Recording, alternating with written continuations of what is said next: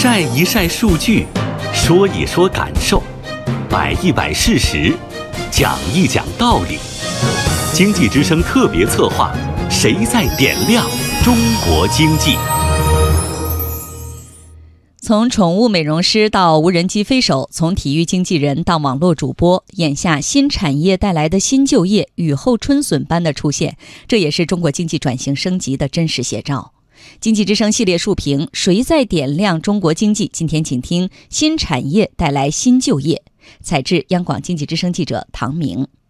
几乎每天一大早，来自山东济南的小苏都会接到几个预约电话。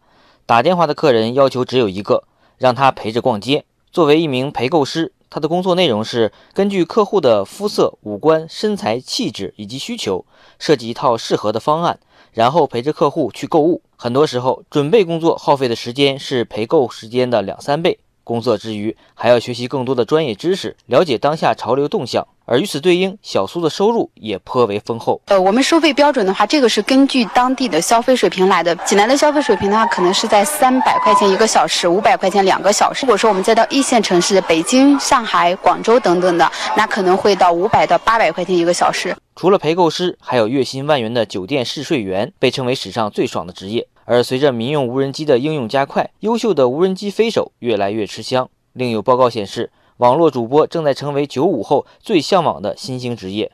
国务院参事室特约研究员、国家统计局原总经济师姚景元说：“大量新产业带来的新就业背后，是产业结构的转型优化。这应当说是我们新经济、新业态、新行业不断发展这个这样一个重要的物质基础和社会基础。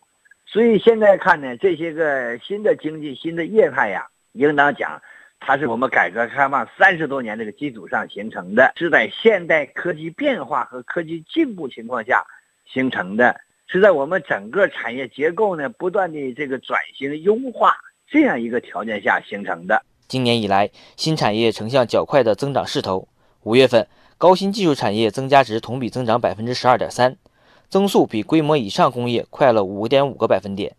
一到五月份，全国网上零售额同比增长超过百分之三十，带动就业能力持续增强，既创造了更多适合大学生等技术技能人才的就业岗位，也催生了大量灵活性高的新兴职业。经济发展新动能的不断积聚，正在带动就业能力的不断增强。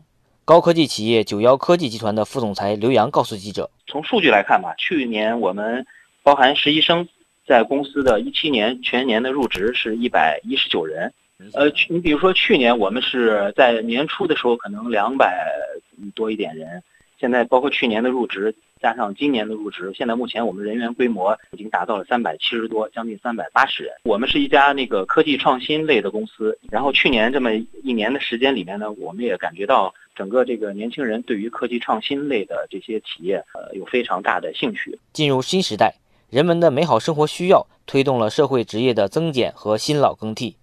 从二零一五年版的《中华人民共和国职业分类大典》看，一些传统职业走向了衰落，另一些新兴职业在蓬勃发展。例如，涉及第二产业的生产制造及有关人员大类减少了五百二十六个职业，而在涉及第三产业的社会生产服务和生活服务人员大类中，职业数量增加了八十一个。中国劳动学会副会长苏海南认为，互联网、计算机、人工智能等技术代表着新兴生产力，为众多新兴职业的出现。提供了客观基础。一个呢，就是拓展了就业的领域。以往我们的就业呢，主要是在传统产业领域这个里面，新动能呢就拓展了新的就业领域。我们的新的就业的渠道、行业、企业岗位都相应的增加。其次呢，应该说调整着就业的结构。以往呢，我们这个就业呢，主要是让低端或者是中。偏低的就业的人数增加，那么现在呢，随着新动能的发展呢，呃，我们需要更多的中高素质的劳动者来就业。就业就是最大的民生，也是经济发展最基本的支撑。